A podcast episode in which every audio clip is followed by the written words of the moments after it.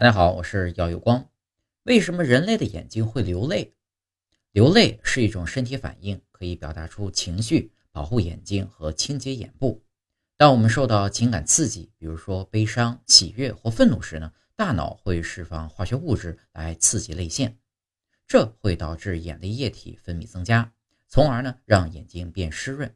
此外呢，眼泪中含有抗菌成分，可以消灭细菌并保护眼部免受感染。另外，当眼睛受到刺激，比如说切洋葱，异物进入眼睛或感染时呢，也会产生眼泪，以清洁和保护眼部。